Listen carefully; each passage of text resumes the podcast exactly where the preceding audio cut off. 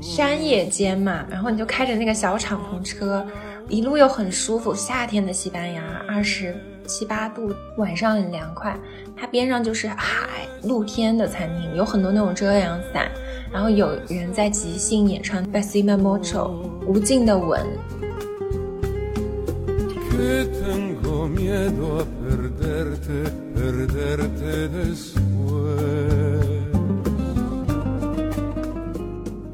我不知道你们有没有听过 Asheran 黄老板他的有一首歌叫 Tenerife Sea，这首歌其实就描述的是这个加纳利群岛当中的其实的一个小岛。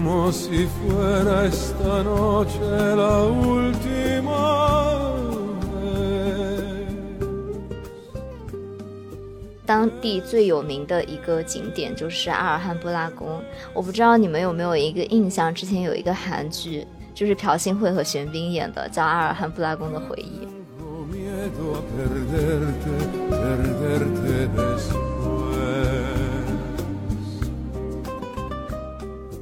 大家好，我是小七，我是央子，我是桃酱，欢迎桃酱，欢迎桃酱，又来了，桃酱已经逐渐变为常驻。嗯，那今天呢，我们就想。填上我们之前巴塞罗那没有讲完的一些坑。那小西要不要先跟我们分享一下你最近很上头的一个剧呢？我记得你有一次跟我说，你为了看这个剧熬夜到三点多。对，我觉得这个剧不仅仅是小西上头，我觉得它简直就是风靡全球吧。嗯，有一段时间是真的所有人都在聊这个剧。对，可能就是不仅仅是呃韩国啊，然后。就是中国，然后包括我身边很多的外国朋友，他们都在聊这个剧，就是他们都从 Netflix 上在看这个剧。嗯，就是因为太多周边的朋友跟我疯狂安利一部剧热播的时候，那个时候我正在考最后一门的考试，所以我就心里面积攒了非常大的期待。我就想说，等我考完的那天晚上，我要一口气把它刷完。但是其实我感觉看完了以后，嗯。就一般是吧？也还好，这是一个《Hunger Games》下《Parasite》的故事。对对，我们说的是鱿鱼游戏啊，好像一直没有跟大家说。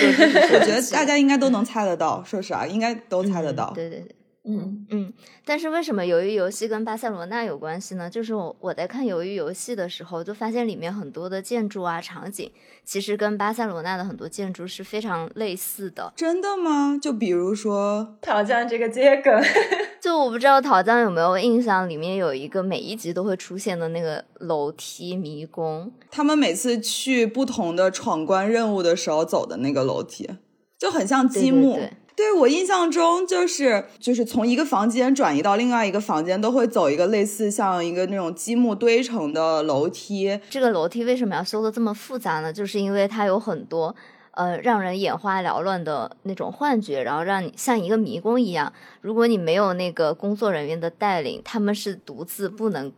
找到这个迷宫的出口的，然后所以就防止让这些人逃走。我真的没有注意，我看剧的时候还真的没有注意。你看的是个假剧，我两倍速看都注意到。不是，不没有，我没有想到说它是会有迷宫的功能，我只是会觉得说他们做的这么呃色彩缤纷，是为了就是让你与就是外现实世界隔离，就会让你有一种你是进入在一个游戏局里面的那种感觉。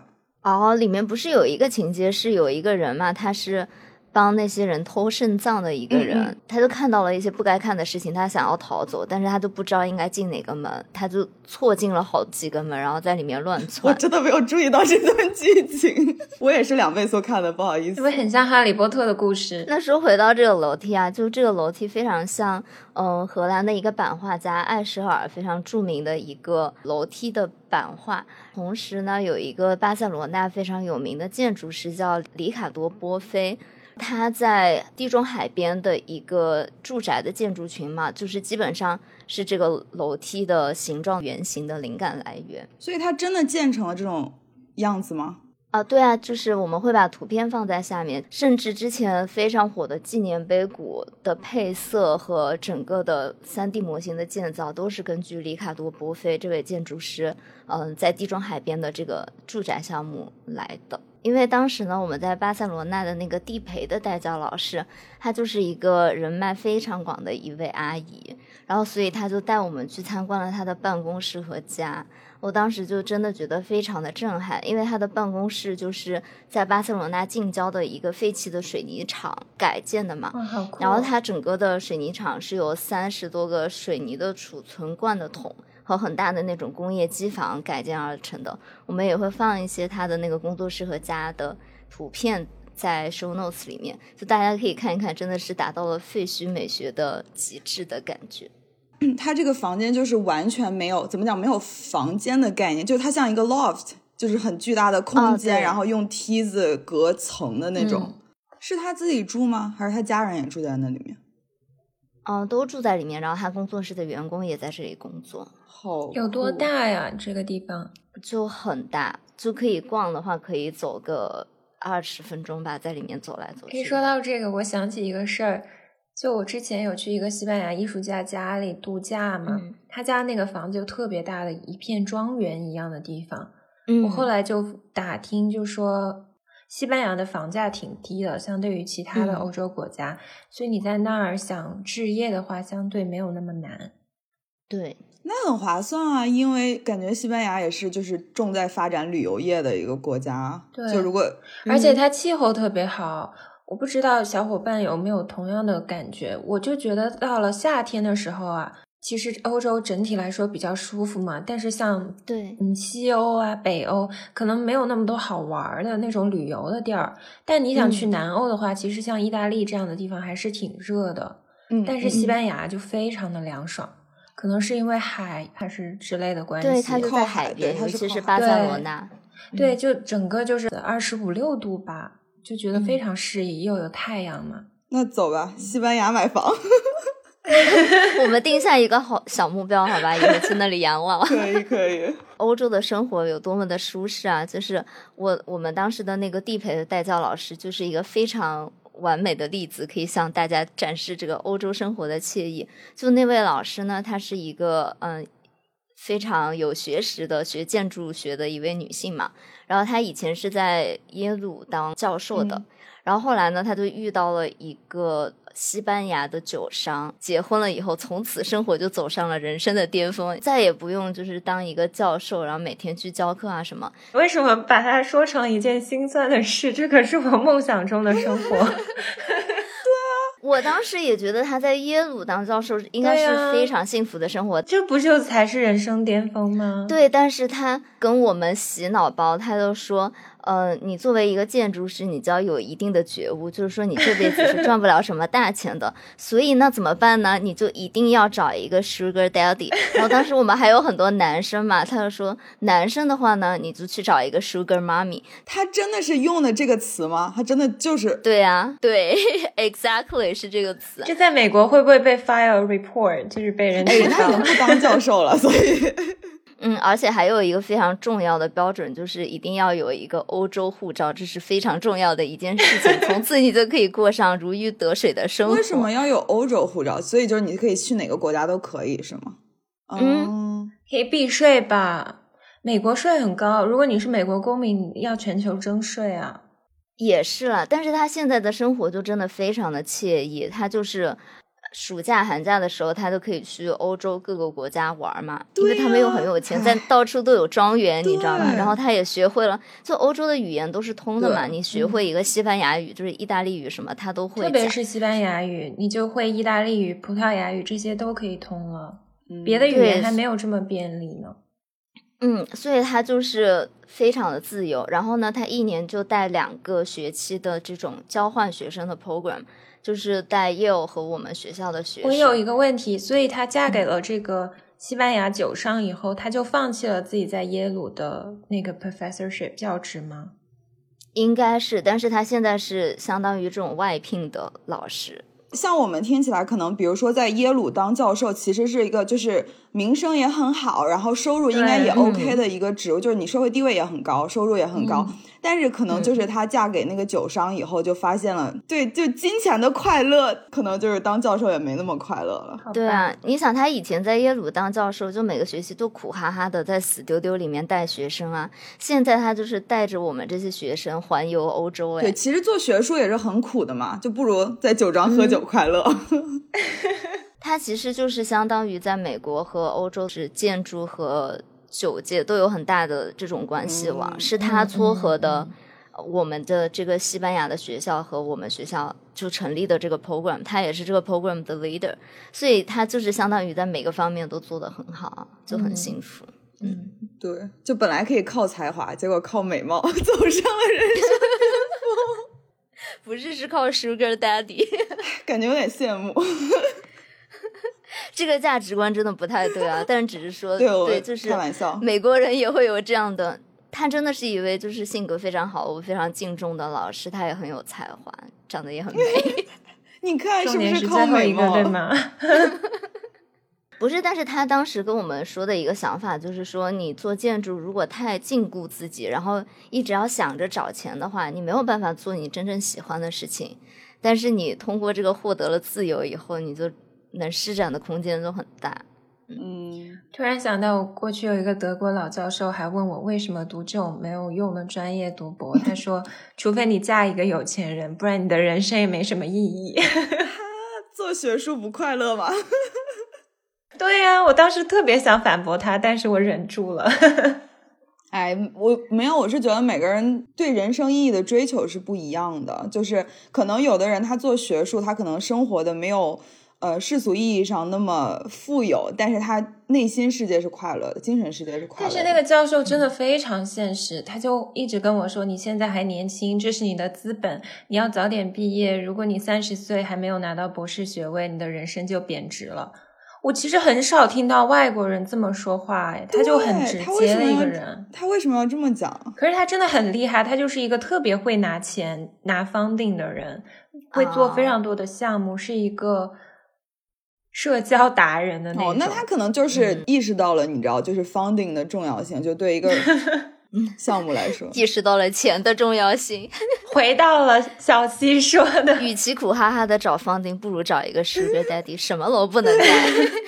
拉回来好吗，同学们？拉回来，拉回来，价值观太远了。对我们说回来，里卡多·波菲尔，然后他从小呢是生活在一个非常富有的加泰罗尼亚的家庭当中。加泰罗尼亚就是巴塞罗那所在的大区了，他们也是年年在闹独立，就是不想成为西班牙的一部分。出去吗？对啊，就像加州一样，但他们已经加州闹得更大了，因为他们也说不一样的语言嘛。哦，他们真的有一年成功了公投。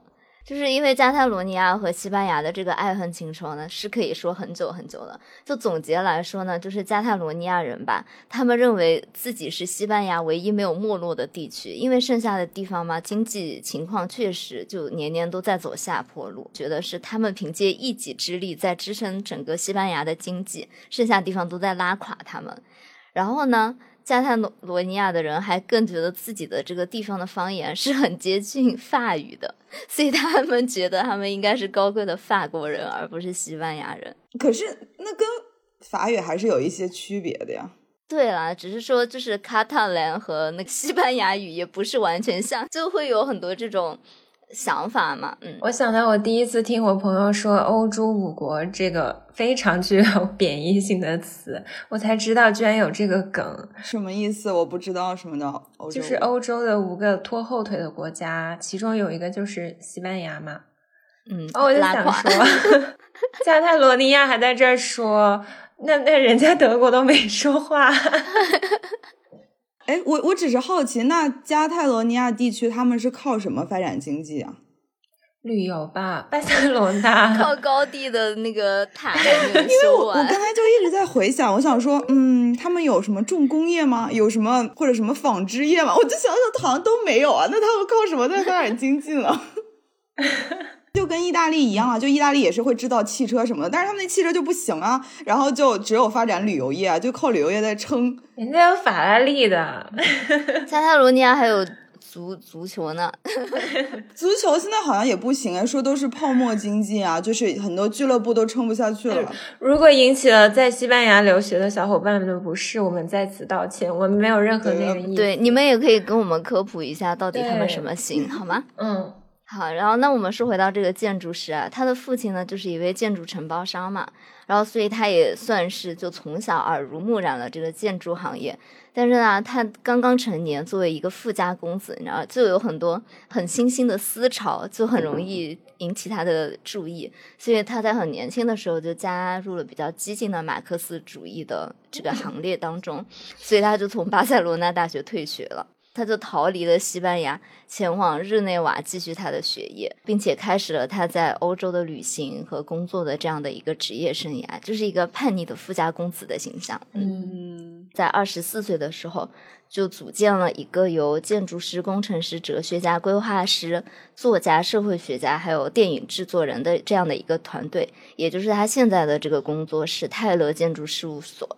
非常有名的那个巴黎的废墟乌托邦的那个住宅区，也是出自于他的工作室。这个 好酷啊！这个感觉就非常那种怎么讲，马克思主义，你知道，就是有一个 community 的感觉。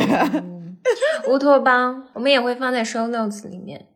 嗯，然后我很佩服他的一点呢，就是他的很多作品嘛，虽然是现在看起来都非常的没落啊，而且就是也有很多批判他的声音，但是我觉得他那个时候是真的有那种心怀天下的野心，他是会觉得通过建筑是能改变社会的秩序，还有人类发展的一些进程的嘛，就。比起我现在的工作啊，就是心里面都是甲方乙方的这些 concern 来说，我觉得他是真的有一个大局观的。他可能就是比较那种，就是乌托邦式嘛，就觉得要人人平等，而不是就是所我们所谓甲方乙方，就有一种那种阶级的。对，而且他就是格局打得非常的开，就他不是会限制于说甲方对我提什么要求我就要怎么做，他是对未来有一个很大的畅想，然后他所有的方案都是基于他自己的那个思想和畅想上面来的嘛。然后他有一次采访的时候也说，他觉得很可惜的是，嗯、建筑为未来提出方案的这个能力在逐渐的消失。我觉得确实是这样的情况，嗯。毕竟现在建筑其实就是意义上的乙方，是吧？是吧？小溪，你说一下。是啊，是是是，卑微乙方在这里承认了。其实我就觉得他能实现这么多畅想，他是怎么样做到的？他是很会拿资金吗？他怎怎么样让这甲方听他的话来完成他的事情？不是其实挺难的吧？他他自己不是一个富家公子哥嘛，所以就是人家的第一桶金。但是他的很多作品都是那种非常大的政府的集中住宅。哦，我觉得他是一个非常有想法的人，因为他的那个工工作室的成立之初嘛，就不仅仅是建筑师，还有规划师啊、哲学家啊，什么就是电影制作，而且还有社会学家啊，就是可可以找很多那种什么社会活动家嗯帮他拉拉资金啊，对啊。小溪看向我，来来来，央子拉我一把，让我从乙方的牢笼当中 挣脱出来。我们翻身做主人，为建筑的未来，为世界的未来做出一番畅想，好吗？所以他就是凭借这样的能力，可以拿到很大的那种政府的非常大的规划的项目，然后这样也很容易成名，为自己打响名声。我特别喜欢的他的一个作品，就是在巴塞罗那附近的瓦尔登七号，这个是他三十六岁的时候就做的一炮而红的这样的一个作品。小溪，你看一下人家，感觉留给你的时间已经不多了。样子，你快帮帮我，我还有几年的时间。努力起来我。自己都泥菩萨过江了。然后这个瓦尔登七号也是一个集中住宅的这样的一个作品嘛，它就是嗯、呃不像传统的住宅楼是那种垂直的堆砌，它是把所有的小房间都分布的像迷宫一样，每一个的住宅的单位都是通过一些连廊啊、阳台连接在一起，所以你走到这个建筑里面的时候，就很有一种跟附近的这些邻居都有一个有机的交流的感觉。就也是一个非常乌托邦社区的这样的一个想法。然后你在这个建筑外面的时候，你真的就觉得这一个建筑像是一个外星来的建筑，或者像一个就是严密的军事基地一样。嗯，对。我其实有一点困惑，像这个建筑，我觉得它采光什么应该会有问题吧，特别是中间那个区域。所以它中间有挖一些就是中庭、天井的那种。对，嗯，确实是因为有这些问题嘛，就是比如说刚刚杨子说的采采光，还有它整个。动线有一点太过于复杂，感觉消防也是会是个问题。对，所以很多人在有条件以后就从这个楼里面搬出去了。所以现在留在这个建筑里面的，就渐渐的是一些收入比较低的家庭。而且就是你说这种有非常多隐蔽空间的连廊嘛，就给犯罪也提供了一些机会。所以现在他设计的很多项目都是在外界来看是有一个比较不好的那种。犯罪场活，然后还有低保的这样的一个形象，所以这些这几栋楼现在还是有人在住的。对，嗯嗯。然后我觉得还有一个比较巧的事情嘛，就是当时我在巴塞罗那的时候，偶然逛到了一个包的牌子，叫 M Two Maletier，这么读。我觉得是的，嗯，差不多吧，大家能意会到就好。这是一个巴塞罗那的牌子嘛，然后我当时就觉得它的这个包的。审美和我非常的契合，极简主义是吗？然后我刚好那天在参观这个瓦尔登七号这个建筑楼的时候嘛，我就在 Instagram 上面刷到这个卖包的牌子，他们有一个 sample sale，就是很低价的那种卖一些嗯处理一些他们旧库存的这样的一个活动嘛。然后就在他的工作室里面，然后我就一搜这个地址，就刚好在这栋楼里面哎。我觉得你可能是又被大数据监控了。不是那个时间还比较早，你知道吗？还没有大数据。很美啊，我觉得这个包很好看。嗯，对，就是一个非常巧合的事情。然后后来我才了解到这个品牌的背后嘛，就是说这两位从哥伦比亚。的嗯，时尚设计师，他们是在纽约的 Parsons 相遇，然后他们就一起上了这位建筑师里卡多波菲尔的一节选修课，然后他们就被这个建筑的几何感和美感吸引了，以后就两个人携手搬去了巴塞罗罗那，开始了他们的这个时尚设计的生涯。我觉得是一个很好的故事。邀请杨子好吗？我不知道为什么，就是我读到他们俩的故事，我就有一种想起我和杨子的感觉。看我们也是在国内也没有相遇啊，然后到一个新的地方相遇，希望我们有一天能够携手做一些什么事情。我现在每次包括翻译啊，或者看到一些那种。Dual artists 那种报道，我就会想到，哦，我是不是可以有天跟小西一起做点什么事情？可是你们现在已经有这个电台了，这个电台可能就是你们一起。我们电台是一个 trio。我错了，我错了，这段剪掉，有一种我在挑拨离间的感觉。你是不是想加入我们，成为一个 crowd？这阿松好听到可能会不开心，他也想加入吗？不是，要成为一个 squad。我跟他 battle，我跟他 battle 一下，内部竞争。我看到小西写的，我这个我还莫名想到小时候有一个挪威的。双人女子组合叫 M to M，你们记得吗？哦，我知道。Sorry，我这离题离的有点远。我觉得小西的歌单是中华怀旧金曲，因为我们昨天一起看那个综艺节目的时候，然后他们就可以选，就比如说零零后、九零后的歌单，然后当选到八零后、七零后的时候，小西每个都可以跟着唱，我惊呆了。就是因为自己成年以后再也没去过 KTV，就与这个歌单割裂了。但是从小跟爸爸妈妈去 KTV，所以每一句都会背那个歌词。青藏高原，哦，不止小溪的歌单要比这个老的多。乌兰巴托的夜，那什么呀？还有那个什么军港什么军港的夜之夜。就可能有一些旋律我是熟悉的，但是就那些歌词我完全不记得。然后结果人家唱了上句，然后小溪立马就接触了下句，就肌肉记忆，你知道吗？DNA 动了。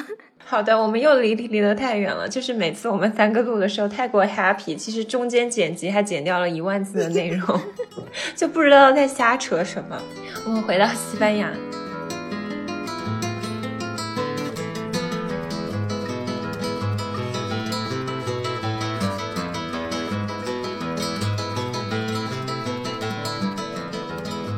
那我们说完巴塞罗那，另外一个很有特色的城市就是马德里。你们两个有去过吗？陶酱好像说过很抓马的故事。对我，我上期不是已经讲了，当时就是非常想要去马德里，但是买不到火车票，这样，然后就被迫滞留在了巴塞罗那。我去马德里的时候，我其实觉得挺惊讶的，因为我莫名觉得它跟伦敦还蛮像的。真的吗？我就觉得对，就是它有一些那种大道嘛，我就会想起海德公园之类的哦，对，区域，真的很像伦敦，而且它整个感觉非常的现代化，对，就完全没有我心中想象的那种很浓烈的西班牙那种异域风情。因为像巴塞罗那，虽然他们本地居民可能不认同他们是西班牙人，就是很有那种异域情调嘛他们又想独立是吗？对啊，他每年都在独立。但我其实去马德里也只去过一次，而且整个过程也非常的抓马。那一次是我从威尼斯去马德里，其实很近嘛，嗯，这两个地方隔的。但是我特别的悲剧，在机场滞留了十五个小时。为什么？就是他那个航班出问题了。补偿了一一包那个盒饭，取那个盒饭都等了一个多小时。你是不是订的那个六十块钱的廉价航空啊？不要戳穿我好吗？我也坐那个，从来都没有等过十五个小时。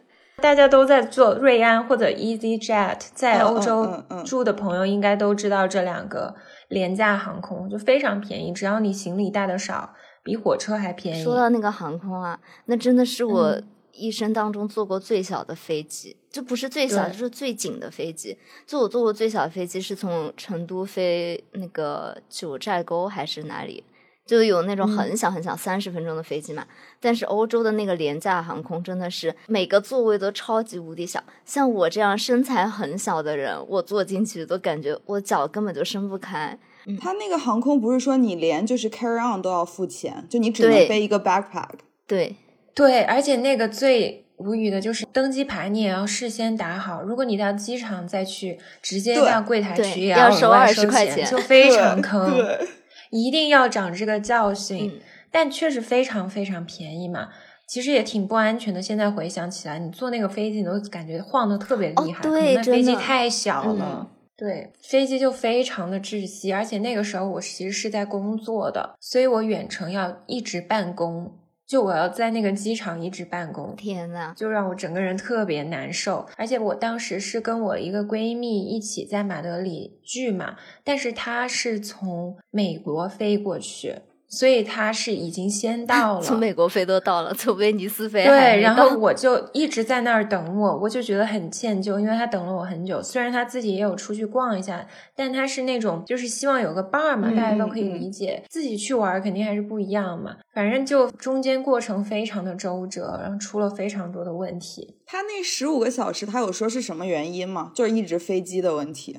对，一直飞机的问题，然后最后非常周折到马德里。我到的时候就已经天完全黑了，对，等于就浪费了一整天哎。对啊，就浪费了一整天。我我在马德里其实没有特别强烈的印象，就是因为我觉得我待的那几天都在加班儿，太惨了吧你？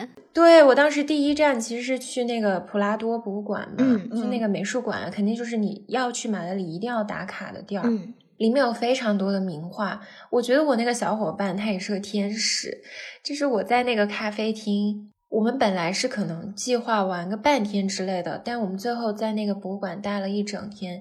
原因就是因为我大概有一个上午都在那个咖啡厅加班，这也太惨了吧！天呐，他就是那种很有耐心的人，他就坐在那儿等我看他自己的书。他真的人好好，飞那么远，我可能会跟你发脾气。没有，我可能会，我我是可能会让你在那边加班，让我自己出去逛一下之类的。对对对对，其实我有跟他说，那你要不自己去逛，就是因为我一下一时半会儿也弄不完。他就说没关系啊，我就坐坐这儿弄我自己的事儿就好了。现在他的微信头像啊，还是我给他在普拉多博物馆拍的一张照片。哇，好甜，磕到了这么奇怪的东西。没有，那就说明其实对他来说也算是一段很美好的经历。嗯，也没有，只是他脾气好吧。他现在想到他都觉得很抓嘛，因为他当时到了马德里也是突然生病了，就感冒很厉害。反正我们俩都是各有各的烦恼，在那儿虽然没待几天。嗯，那说回来说这个普拉多博物馆，它其实有很多。很有名的名画，其中镇馆之宝就是我们上次节目中也有提到的宫娥。嗯嗯嗯，我在那里有一个非常社死的经历，因为我们当时去是有老师带着我们，相当于游学一样嘛，所以其实我们每天是有各种各样的作业要做。然后刚好我们在马德里的那一天的作业就是我们要被分成小组，然后来扮演名画，在那个博物馆的门口，就非常的社死。你们又不是幼儿园小朋友，为为什么要搞这些？你知道我们那个老师他就非常天马行空，他有的时候就突然会想起一些东西，他都会跟我们讲 Sugar Daddy，就是兴致一来他就说我们今天的作业就是明天我们就要在普拉多的门口开始扮演。那你们有演宫娥吗？我们组没有演到宫娥，我们组好像是演我忘记了演的一个什么耶稣像，我演了一个耶稣，天，然后我的一个好朋友演了一个十字架，我就挂在他的身上。这就是正宗的 God is a girl。那你需要 就是你们需要，比如说做道具，比如说穿那种衣服什么的。倒也不是，就是我们要在那里一直摆着这个动作很久，然后嗯组里面还有一个人要负责讲解啊什么，就时间很长。普拉多博物馆又是马德里人流量最大的一个博物馆，门口就是人来人往，大家都看着我们。欧洲人又很热情，很爱看热闹嘛，他们就每个人都会走过来问说：“你们在干嘛呀？给我们讲一讲一讲。艺术，行为艺术。”天呐，就太社死了。我说到这个，我有想到，其实，在伦敦的那个国家画廊，它每个万圣节也有类似的活动，就大家会在里面扮演各种。嗯，而且到万圣节那天有一个博物馆之夜，所有博物馆都会开到非常晚，对，纽约的那个也会。嗯，夜行 party 就很对对对快乐。对对对对对，那除了宫娥，大家有兴趣的话，可以去听我们之前讲毕加索的那一期，有详细讲这幅画，这里就不多说了。嗯除了这个，还有西班牙的代表性的艺术家戈雅，他有很多画在这儿。而且我发现马德里有一个地铁站就叫 Goya，是吗？我印象特别深刻，就是我还拍了那个发了一个 ins story，、嗯我当时觉得这个城市很有文艺气息。啊，你就想中国有一条街叫张大千，你是不是会去打个卡？在哪里啊？没有这条街了。好像就要去打卡了。戈雅他的绘画晚期的主题就是深受战争的影响嘛，其中最有名的就是五月之战，就描绘了反抗法军的太阳门。起义之后的第二天，西班牙人被大批杀害的场景就让人很震撼。另外一个我很喜欢的艺术家就是荷兰的一个很怪诞的画家，嗯，Bosch，他画的就是那种宗教题材，但是你会觉得有一种超现代的感觉，就很像当代的一些插画的那种感觉，但整个画面是很奇绝诡异的。比如说他画的《七宗罪》，还有《人间乐园》三联画，画在那种木质屏风上，非常有意思。我们也会把相片放在 show notes 里面，大家有兴趣可以去看一看。嗯，说到这个画家，他就是从小在我心里留下了很深的心理阴影，因为大家都知道。为什么？我从小就是对那种，比如说我像对于中世纪的绘画，我也是有一点害怕的心哦，理。对你每次都很怕，就每次我跟小溪去逛美术馆，就是路过那个中世纪区，就有很多十字架，然后嗯哀悼耶稣基督什么嘛。嗯小溪就会说啊，我们能不能去别的地儿？他感到有点脊背发凉。结果我还要在普拉多博物馆门口 演耶稣，唉 气死我了！不是，但是就说回到这个 Bosch，就是之前你们知道江南布衣有一个丑闻嘛？我之前还蛮喜欢这个牌子的，我以前在国内的时候会买一些他们的男装、女装啊什么的，但是他们最近就出了一个童装线嘛，然后他们的童装衣服上面就印的是《人间乐园》里面的一些 crop，我觉得这简直太可以太坏了。为什么要给小朋友们看这些？真的太坏了。然后现在这个牌子就凉凉。这应该算分级中的 R 级。对，就是我长大了以后，我看到这些，我都会觉得有一些太有冲击力，你知道吗？尤其是嗯你，你如果把它当做一整幅大尺度的画看，你不看那么细的话，你可以欣赏到它的美感以及它构图很绝妙什么的。但是他们是把它 crop 成一小张一小张，就是 zoom in 去印在小孩子的衣服上。然后还有很多就是那种家里可能是老年人买衣服嘛，就看不懂上面写的字或者画的图，就给小朋友穿在身上，我真觉得太坏了。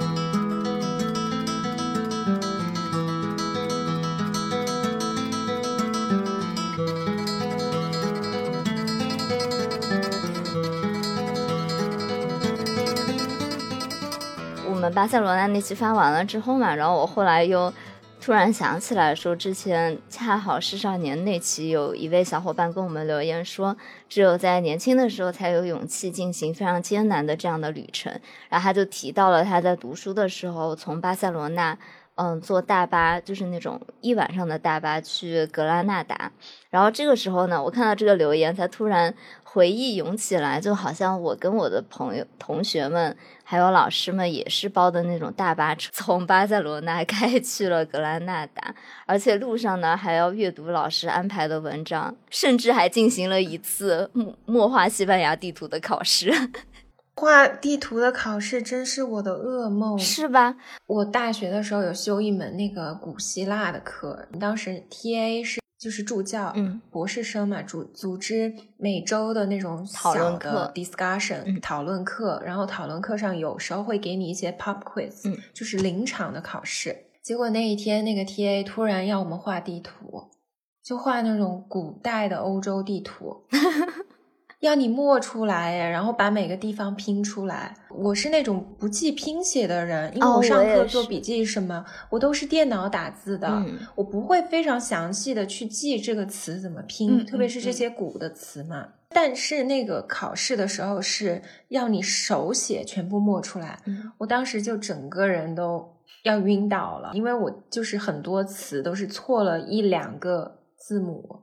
但他就会给你就直接算错嘛。嗯，你看到这个小西写的这个，我简直是太能感同身受了。对啊，就是默画西班牙地图，你还要记那个每个地区的西班牙的那个拼写，那真的是就是读不出来。对，就我觉得，如果你提前告诉我，我是可以做到的这件事情。嗯、但是如果你提前没有跟我说的话，我可能真的不会那么用心去记每一个拼写。嗯。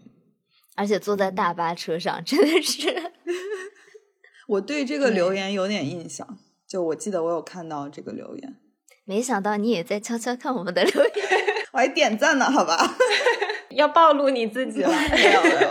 小西说到这个，我也想，我年轻的时候也有这种经历，就是坐七个小时的 FlixBus 从阿姆斯特丹去柏林。就是这个经历也是，我是之前也有提到我丢手机的那个，哦、然后后来被好心的司机叔叔找到，其实是个爷爷，然后我拥抱了那个驿站的每一个人。哦 比如说，就是坐大巴啊，然后住青旅这种，真的可能只有年轻的时候才会发生。就是现在的话，嗯、大家可能就真的是想要说。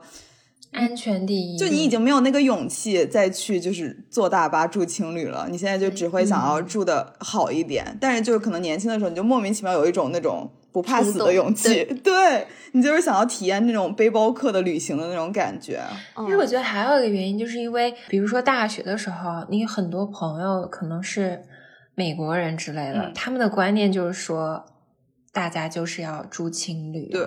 就不能住 hotel，你要住 hostel 这样子。对，所以如果你跟他们一块旅行，你要随大众，不要自己搞特别的话，你就也得住青旅。嗯，他们也是想省钱啦，就是、嗯、对对，就是这样嘛。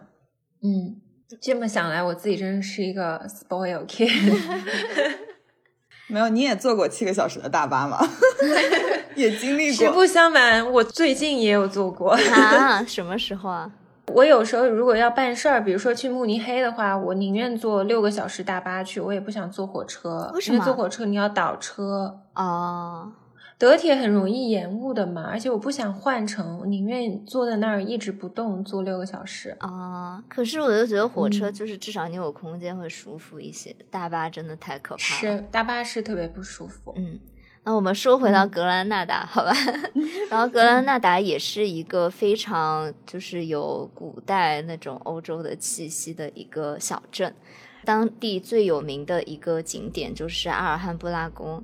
我不知道你们有没有一个印象，之前有一个韩剧，就是朴信惠和玄彬演的，叫《阿尔汉布拉宫的回忆》。大家没有看过的话，是可以看这个剧的。这个剧真的还挺好看的，我觉得比《鱿鱼游戏》好看，就至少是你不要什么踩一捧一啊，就 不要对比了好吗？陶酱很快学会了小溪的话术呢。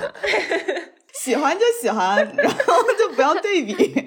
不是因为我为什么要对比呢？是因为这部剧也是相当于最开始韩国编剧和 Netflix 合作的一个剧，它也是 Netflix 自制剧啊，我不知道它是 Netflix，我也不知道它是 Netflix。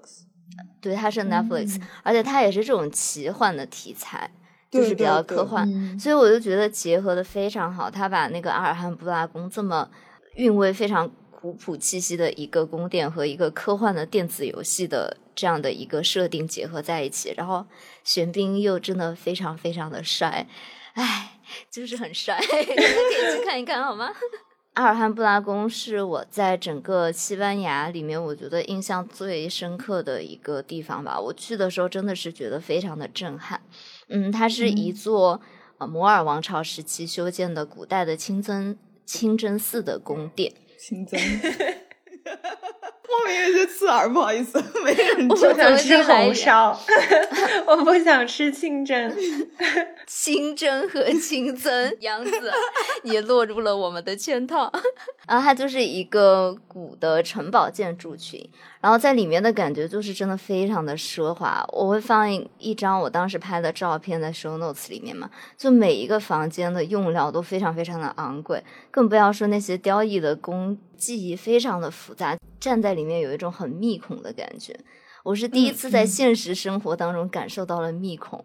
就感觉就是太多东西包围住了我，但是我觉得这个地方我去了以后，感觉还蛮唏嘘的，因为你你在这个宫殿里，你你都可以想象当时那个贵族宫殿里面生活的这些人过的是多么奢华的生活，就你都能想象到有多少工匠在里面日复一日的辛勤的工作。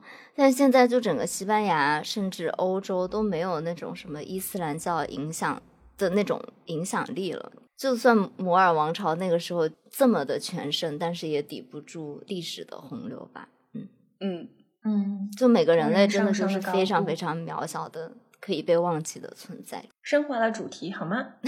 不是，但是就是你又觉得这些工匠留下这些东西还能保存到现在，所以建筑师是一件非常伟大的职业。升华的好，我赞同。给你一个 peer review 好吗？嗯，还有一个比较印象深刻的小点嘛，就是当时参观完这个宫殿了以后，老师还带我们去了对面的一个山上，你是可以看到日落的时分，城堡有那种亮起来的灯光秀。就是在那个韩剧里面《阿尔汉布拉宫的回忆》里面，他们一个比较著名的场景也是朴信惠和玄彬站在那个山头，就是背景是那个灯光秀。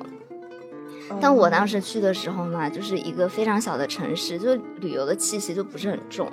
然后我还挺意外的，就居然这么游客项目的灯光秀的那个地方嘛，聚集了很多当地的年轻人吧。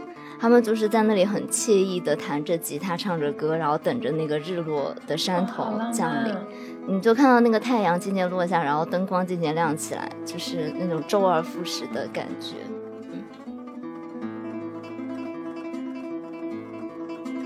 就非常推荐大家可以去看一看这个韩剧。其实我觉得他们里面很多景拍的还挺好的，就算大家现在很难出国去看到真正的阿尔罕布拉宫嘛，但是那个韩剧里面还挺多整个格拉纳达城的一些场景，大家可以感受一下。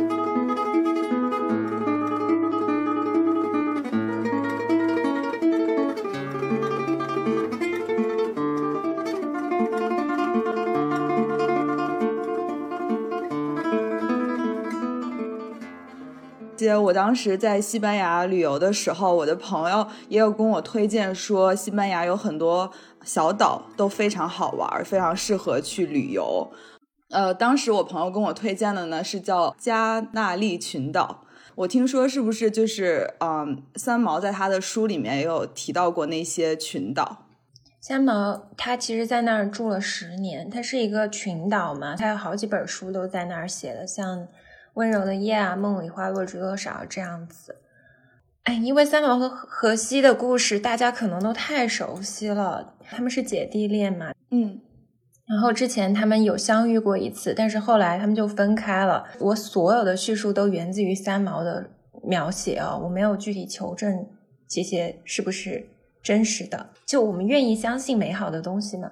他们后来就分散了，在这之中呢，三毛也有很多其他的追求者，然后有新的爱的人。中间有一个我印象比较深，是因为我现在在德国，所以我对这个细节印象特别深。就是三毛他说他三个月把德语学得特别好，其中有一个原因就是他当时谈了一个男朋友，那个男朋友是要当外交官的，然后他说他们每天在一起谈恋爱的唯一的活动就是学习，哈，然后那个男生。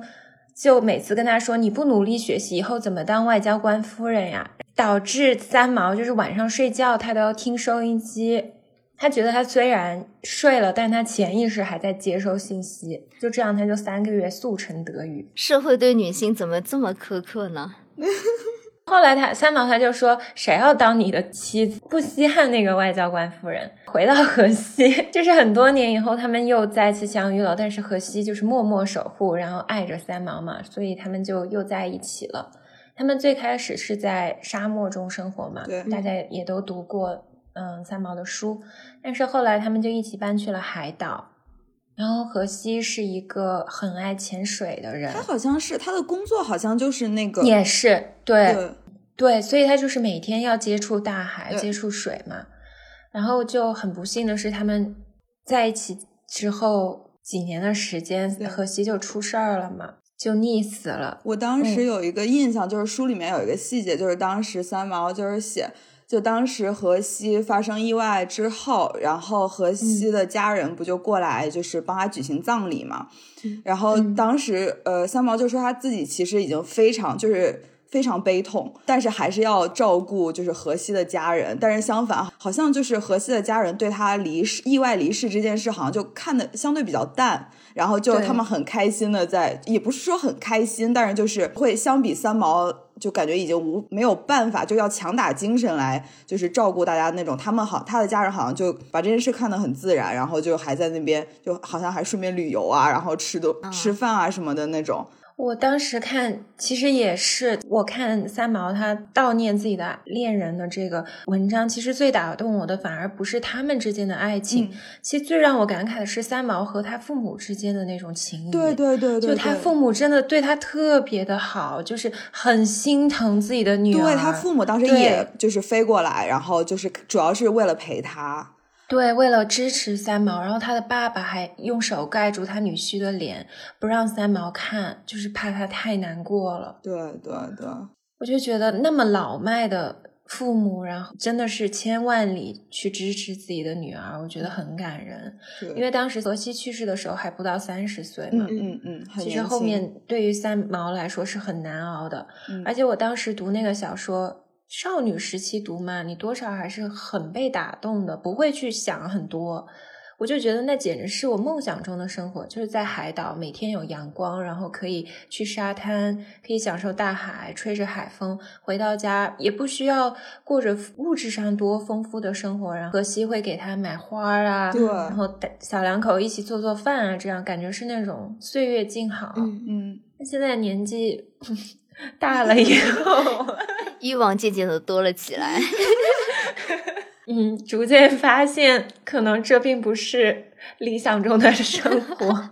那说回来，那些小岛的话，它就是非常适合去旅行，然后就短期旅行，然后就有很多潜水的项目。嗯，那杨子，你是不是平时也会经常去那些小岛度假？好像之前你在欧洲的时候还蛮常去的。其实大家都知道，西班牙就是德国人除了意大利最爱去的一个站嘛。嗯然后有一个小岛叫做马尤卡，我可以说那个岛上可能百分之八十都是德国人吧，就是游客。真的吗？就像三亚都是东北人一样。对你问德国朋友夏天去哪，他十有八九跟你说哦，我去马尤卡，就是一个很德国的聚居区。但我当时最快乐的一次旅行是去一个叫 Zola，我不知道我这个发音对不对啊，嗯的一个小岛，因为我当时是去见一个艺术家，他就是很酷的一个人，有一个大的庄园，然后有他自己的工作室，一个女艺术家，嗯，很漂亮，金发的那种很有气质的女生。我觉得在欧洲做艺术家真的很爽，就是你可以去任何你想去的地方定居，然后你可以每两年换一个地方，然后就你可以去海岛，然后你也可以比如说住城堡，然后你还可以自己盖一个房子。如果就是还押韵押上了，你可以去海岛住城堡。他那个房子好像就是自己设计的，就是家里有泳池啊，然后有一个非常大的 studio。他们家还有三条大狗狗，而且有两只都是被人遗弃的那种受伤的狗狗。其中有一只很活泼的金毛，每天早晨都会到我朋友和我的房间叫我们起床，就很可爱。但是非常悲伤的是，他们在疫情的这两年都走了，搬去哪里？对，哦哦哦。就去世了，很难过。我之前也有发过微博嘛，发过一个小视频，其实就是在这儿玩了。第一天到的晚上，这个艺术家他们就请我朋友和我一起去一家餐厅，坐的那种漏风的那种小敞篷车，因为它是一个那种山野间嘛，然后你就开着那个小敞篷车，一路又很舒服。夏天的西班牙，二十七八度这样。晚上很凉快，你就去到那个餐厅，它边上就是海，就是那种露天的餐厅，有很多那种遮阳伞，然后有人在即兴演唱那个《Basima Mocho》无尽的吻，我可太爱这首歌了啊！我也太爱这首歌。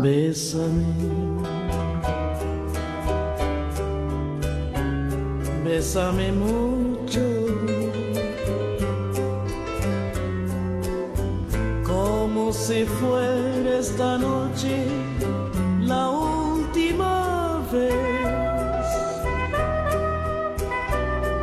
Bésame,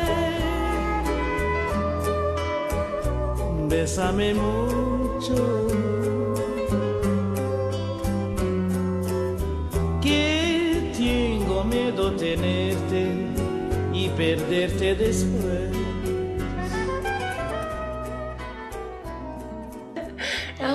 那个艺术家的房间后面有通向那种山上的小路，然后有那种很可爱的小羊。你每天就是打开那个后门的时候，就可以看到那些羊。早上你就可以去那儿散个散个步。他的女儿是是跟一个荷兰小帅哥结婚了，然后在当地那个小镇开了一家有机餐厅，好幸福啊！有机非常幸福啊！对，就是 everything organic 那种。就感觉欧洲就很喜欢在这种非常乡下的地方，然后开这种有机餐厅，然后都很容易评上那种世界最好餐厅什么。对，那家餐厅真的超棒，而且他们调的酒也是一绝，特别好喝，也特别漂亮。然后我们早上就骑着自行车，然后去他女儿的那个餐厅吃个饭，然后还顺便上了当地的电视，因为有电视台来采访他们家餐厅啊。因为我们亚洲人很少嘛，所以可能觉得比较好玩，就正好遇到那个采访。然后我们还会骑车去小镇的中心的咖啡店喝咖啡啊，然后吃 gelato 买花，以及进行我最喜欢的一项活动，就是逛那种本地的面包房。我觉得我已经逐渐德国化。可是我觉得欧洲人好像都很爱逛面包，逛面包房。对我有一个德国女生朋友嘛，她就跟我说，她未来居住的地方一定不能是大城市。她说她受不了早晨去那个 bakery 面包房的时候，那个人不认识她的感觉。她必须去那儿，然后大家很开心的跟她打招呼。她梦想中的生活是那样的。作为社恐的我，这就是我最害怕的生活。但我当时去这个镇里，我也觉得很有意思啊。就是去小镇上嘛，就每个人都互相认识，会很热情的打招呼的。嗯，但效率就非常非常捉急，因为当时我朋友跟我去吃饭，中午我们真的等了三个小时。认真的吗？哦，我用那个三个小时，我把我一个 paper 都写完了。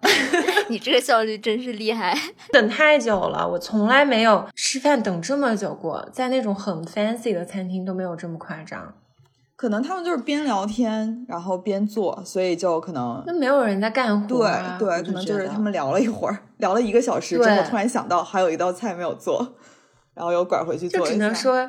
感谢欧洲的夏天，日照时间非常长，就是十点还没有天黑，所以他们就可以拖。嗯，但其实希腊，然后西班牙都是这样的嘛，吃晚饭什么也很晚，可能他们中饭就搞太久了。我等那个中饭，我一个下午都没了。没事，你晚上还有很多时间。对，就夏天真的很快乐嘛。然后当时这个女艺术家，她的人生经历非常的坎坷，就是那种少年丧父，然后后来靠自己的努力，就是参加一些竞赛啊，然后自己很有才华，艺术上就逐渐被人发掘。然后她的婚姻也是很早的时候生了这个女儿，但是后来就第一任先生分开了，到中年之后才又遇到她现在的恋人，但两个人关系就非常融洽。现在她的先生是一个瑞典人。嗯，然后当时我们住他们家那个小庄园的时候，他那个瑞典先生的儿子还带了四个金发碧眼、非常英俊的小帅哥来度假，呐朋友，你怎么没有抓住这个机会？太腼腆。中间有一个男生还之前在亚洲开那种 club，开过很多家的那种。啊又帅气又多金，你在等什看到么？陶匠的眼睛在放光，这就是陶匠的天才吗？反正就是感觉还挺有意思的，因为大家又很善谈，然后吃完晚饭就可以一直坐在那个小院子里大家聊天，嗯是一个很快乐的经历吧。嗯，你讲这个小镇，我有点想到，我不知道你们知不知道莫斯利安啊？不是，我想到了那个牛奶，国内的就是那个。酸奶，哦，就是它本来是一个保加利亚的雪山里面的小村子嘛，哦然后他们那个村里面的人，就真的是像杨子讲的这个小镇一样，就是每个人都认识，做任何的决定都需要村里面的所有的长老什么在一起商讨啊什么的。但是就光明就是很 random 的发现了这个村子，然后就决定，可能因为这个名字很好听吧，而且好像说当地有一个你现在。要讲的是一个资本主义毁坏田园诗意生活的故事吗？嗯，还没有，就是 就当时光明打的广告，就是说这个村子里面的人都很长寿。然后我就看了一个纪录片，就是说他们去采访村子里面的人，他们也没有说就是非常长寿，你知道，就是他们。当地人没有觉得自己是一个长寿村，但是来到了中国以后，它就变成了一个 branding，就是长寿村。然后所有人都是因为吃了这个酸奶变长寿。哇，这么厉害！但其实本地人好像没这么觉得。然后，所以光明就嗯成立了这个品牌嘛，就是莫斯利安。突然一下，就很多很多的游客都去参观他们那个村子，就突然变成了一个网红景点，因为大家都想去看看到底有多长寿。它里面的一个比较年轻一代的这个一个女生嘛，她可能现在算是村子里面比较管事的一个人，因为她是那种带所有小朋友的幼儿园和小学的校长、园长嗯这种。然后她就被光明邀请来中国参观，然后光明的意思可能就是想把他们那里开发成一个旅游产业，然后想要帮助他把这个品牌打得更火，嗯然后他就把这个 idea 带回村里，然后就说想要发展一些呃那种旅游的纪念品啊，给他们建成民宿啊什么什么的，然后他们村里面的所有人都反对，嗯，就是他们就觉得他们的生活已经被这些要维护自己的一片净土。他们一开始签的时候不知道会发生这么多的变化，以为只是说一个赚钱的机会。但是他们签了这个以后，这个村子就发生很大的变化，他们就不愿意再进行下一步了。我觉得这就很像之前，就是亚马逊不是也很想在长岛那边开他们的 office，就说我啊们可以就是进，就是有更多的就业机会，然后结果全员反对，德何能？就没有让就是没有让他们来建 office，然后现在不就又打了那个什么新泽西那边的主意？对，嗯，不知道你们有没有听过，就是 Ed Sheeran 黄老板他的有一首歌叫 Tenerife Sea，听过，超美的。对，那首歌其实就描述的是这个加纳利群岛当中的其实的一个小岛，然后它就那片哦海，对，我一直以为他是说一个美人的故事，哎，就是他的 crush。但是可能就是吧。对，也是就是因为那片海太美了，所以就让他想到了那个女生。哦，香草美人。那我们今天也带大家去了很多我们记忆里面非常美好的地方。虽然现在大家因为疫情的原因还不能出国，那也希望大家能够跟着我们的节目一起听得开心。对，也算是把之前挖的坑给填上，因为这中间真的隔了好久。对，嗯，那我们今天的节目就是这样啦。是的，谢谢陶酱再次救场。嗯好的，好的。啥？那如果大家还有什么在西班牙非常印象深刻的景点或者好玩的小故事，也是嗯，欢迎大家在留言区里告诉我们。对，说不定也能唤起我一些尘封的记忆。好，那我们今天节目就是这样了。我是小溪，我是样子，我是桃酱。那我们下周再见啦，拜拜，拜拜拜。